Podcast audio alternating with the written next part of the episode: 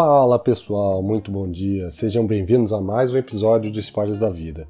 E no episódio de hoje eu vou falar um pouco sobre os limites que nós temos, ou os limites que nós damos entre a nossa vida pessoal e a nossa vida digital, vamos dizer assim, o nosso trabalho, e como isso tem influenciado muito em questões como ansiedade, satisfação, felicidade e mudado até a nossa rotina diária. Não apenas é, a rotina diária, mas às vezes a rotina do nosso sono, né? principalmente nesses momentos de pandemia. E aí, para trazer um pouquinho de contexto, né, a gente teve aí uma mudança, uma tendência, vamos dizer assim, é, por conta da pandemia, do isolamento físico que a gente teve que fazer, de ficar muito mais voltado ao nosso trabalho pelo meio digital, que já era uma tendência, mas que acabou aumentando muito o nível é, de comunicação através digital por conta desse isolamento. E com toda essa necessidade da gente se afastar, da gente trabalhar no modelo digital através de plataformas de comunicações, que muitas vezes são assíncronas, como por exemplo o próprio e-mail, que a gente já utilizava antes, mas também Teams, Google Talk é, e outras ferramentas, a gente acabou trazendo, ou vou dizer ali, potencializando um problema que era um problema que já existia, que era o problema da, da alta responsividade. Né? E o que, que eu quero dizer com, com alta responsividade? E só para te dar um exemplo, às vezes a gente recebe um e-mail, eventualmente uma mensagem, e a gente sente que tem a obrigação de responder aquilo na hora, né? Isso porque na sua cabeça você sente que se você não responder aquele e-mail eh, naquele momento, eventualmente vai parecer que você não está dando atenção, vai parecer que você está negligenciando aquele determinado problema ou até aquela determinada pessoa. Isso acaba trazendo um pouco de ansiedade, é claro, ansiedade e também uma quebra, vamos dizer assim, do seu fluxo de trabalho. O que acontece é que ao longo do dia Conforme você vai parando para responder esses e-mails ou essas mensagens, independente da ferramenta que você use, existe essa quebra, essa quebra que acaba trazendo um impacto no seu desempenho, porque toda vez que você para uma atividade que você estava fazendo e você tem que retomar, seja porque você parou para responder um e-mail, ou para falar com alguém, ou para responder uma mensagem através do Teams, é, esse tempo de retomada, é, essa volta do seu raciocínio tem um custo. Tem um custo porque, ao contrário dos, dos computadores, é, a gente toma um tempo para retomar as atividades. Eles fazem essa troca muito rapidamente, mas o ser humano não tem essa capacidade. Por isso que o paralelismo, quando a gente fala em trabalhar com atividades em paralelo, ele nem sempre é tão produtivo quanto serializar as nossas atividades. Para o ser humano, tá? para o computador, isso às vezes não é tão percebido. Inclusive, isso pode acontecer durante a noite. Tem vários casos de pessoas que, durante o sono, acordam porque tem medo que alguém tenha mandado uma mensagem é, e eles não tenham visto. Isso, sei lá, 3, 4 horas da manhã. E eh, não impacta só o sono, né? A gente sabe que impacta o sono, impacta o trabalho. E o sono, ele, ele é um, um grande influenciador da nossa equalização hormonal, vamos dizer assim, da produção de cortisol, de melatonina. consequentemente, é, isso acaba influenciando o nosso humor, a nossa ansiedade, como a gente lida com as pessoas e com o nosso trabalho ao longo do dia. E isso vem se tornando cada vez mais comum, levando muitas pessoas aí à terapia ou outros tratamentos através de remédio para facilitar o sono, para diminuir a ansiedade, mas que de certa forma tem as suas diversas origens, mas tem um controle que pode ser feito pela gente, né? É, por mais que a gente tenha várias entradas de ansiedade, várias coisas que podem causar esse impacto, é, tem algo que a gente pode fazer que é a imposição dos nossos limites. Né? Eu acho que não só a imposição, mas o conhecimento dos nossos limites. E até onde a gente aceita que isso aconteça, até onde eu aceito ver uma mensagem fora do meu horário, até onde eu aceito que uma pessoa é, me ligue fora do meu horário.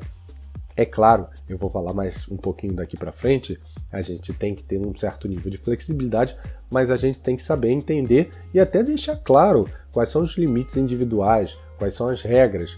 E eu vou até trazer aqui como é que eu faço para conseguir colocar e triar, né, quando chega uma mensagem, um e-mail um acionamento, para saber que aquilo dali precisa realmente ser atendido ou se aquilo dali pode esperar.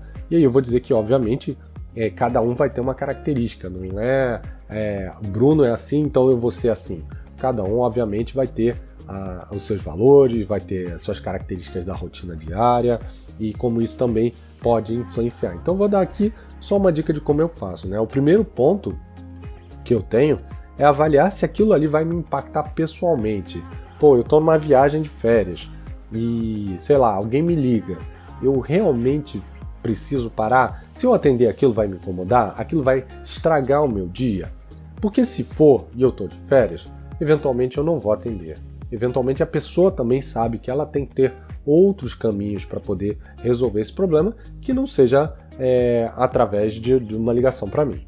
Ah, não, Bruno, pô, mas eu tô de férias e aquilo dali não vai me impactar. Talvez eu possa mandar uma mensagem, ó, oh, te ligo no intervalo, te ligo quando parar para almoçar, é, ou pedir mais algum detalhe, pô, vi que você me ligou, tá acontecendo algum problema, o que, que eu posso ajudar?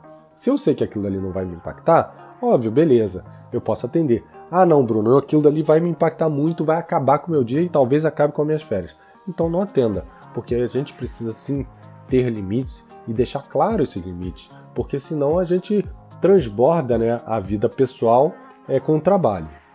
O segundo ponto é ter um senso de urgência. Né? Isso realmente é algo urgente? É, eu preciso atender isso nesse momento? E aí eu uso alguns critérios. Né? No meu caso, eu avalio a pessoa que está solicitando. Então, dependendo de quem vi, eu já sei que o assunto é urgente. Ah, é, é um par, é um parceiro, não, é o diretor. Opa, quando o diretor manda direto para mim, eu sei que talvez seja um ponto que eu preciso parar para entender. Ah, deixa eu ver o que está acontecendo. E às vezes, na própria avaliação, eu falo: não, peraí, é, ele mandou para mim, mas não é tão urgente. E aí eu vou e respondo: olha, vou ver isso em seguida, vejo isso segunda-feira. E às vezes, é, um cuidado que a gente tem que ter é a clareza do que está sendo pedido. Né? Muitas vezes a gente recebe uma mensagem assim, ou um e-mail, né? Preciso falar com você, ou reunião de alinhamento, ou reunião rápida. Óbvio, quando você recebe isso, que não vai ser realizado ali naquele momento, e, e você não sabe do que se trata, isso gera ansiedade.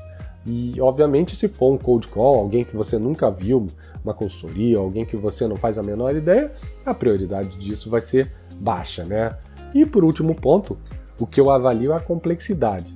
Se for um tema complexo, algo que vai me tomar tempo, que talvez não seja aquele momento, eu vou responder de imediato. Olha, é, vou dar uma olhada, vi sua mensagem, eu te respondo no final do dia, eu te respondo no final na semana que vem, ou eu vou dar uma previsão para aquela pessoa, para que ela também é, não se sinta abandonada, né? Às vezes a gente tem que também se colocar do lado do outro. Muitas vezes a gente acaba é, deixando o outro de molho e, e, a pessoa tá ali, ela não sabe se você viu, ela não sabe se vai responder, é, ela não sabe se, se você simplesmente ignorou.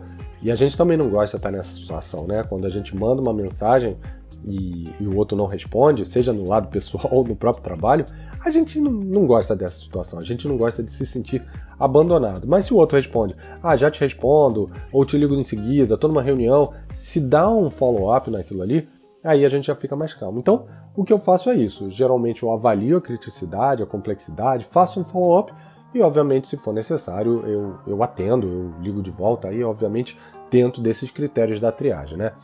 E quando eu recebo durante a noite, aí eu tenho no meu celular um modo silencioso, que das 10 horas da noite ele não vibra e nem toca para ninguém que não seja da minha família, aquilo acaba ficando ali num stack para eu olhar no dia seguinte.